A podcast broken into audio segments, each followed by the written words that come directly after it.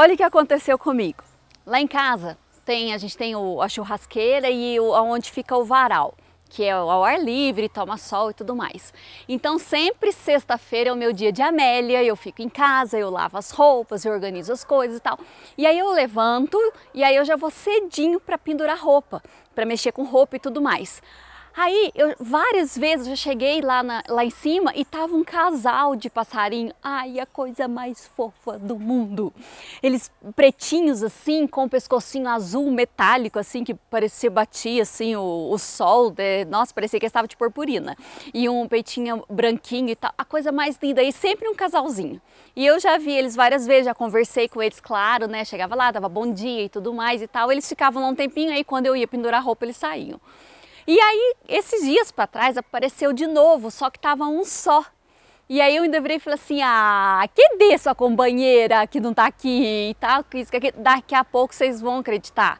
Vem ele e a companheira. Thelma, você tinha certeza que era o macho que tava lá? Não, não tinha não, mas tudo bem, eu conversei e apareceu a mulherzinha dele, faz de conta que era.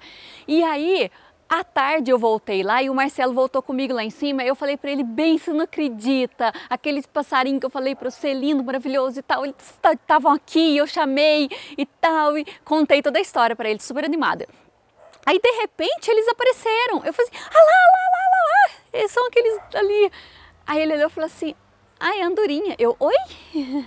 Ele falou assim, é andorinha. Aí de repente eu olho para cima, tinha mais umas quatro voando. Eu, ah, tá.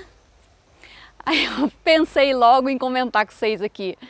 Nós temos uma tendência tão grande a dar valor nas coisas que são extraordinárias e diferentes e não dar valor nas coisas básicas e simples do dia a dia. Para mim, aqueles passarinhos eram raríssimos.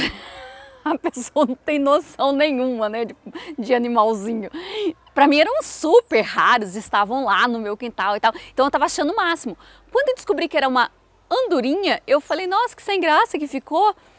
Aí eu falei assim, meu Deus, eu preciso compartilhar com elas para que nós cuidemos das nossas vidas, para que a gente possa dar valor naquilo que Deus tem dado para nós no dia a dia.